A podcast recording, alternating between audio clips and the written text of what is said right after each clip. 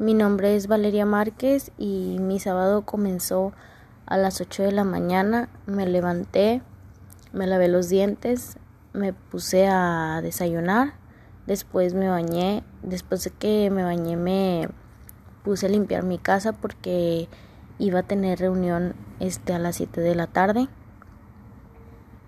A las 3 terminé de limpiar y me comencé a arreglar terminé a las seis y media de arreglarme y a las siete me llegó toda mi visita. Este, el sábado me dormí a las 2 de la mañana y me levanté el domingo a las 10 de la mañana. Me levanté, me lavé mis dientes, me bañé y me puse a almorzar. Después me fui a casa de una amiga y cenamos. Y ya cuando ya pasé todo el, todo el domingo en casa de mi amiga, y después llegué a mi casa a las doce y media y cuando llegué eh, arreglé mis cosas para la prepa y me dormí.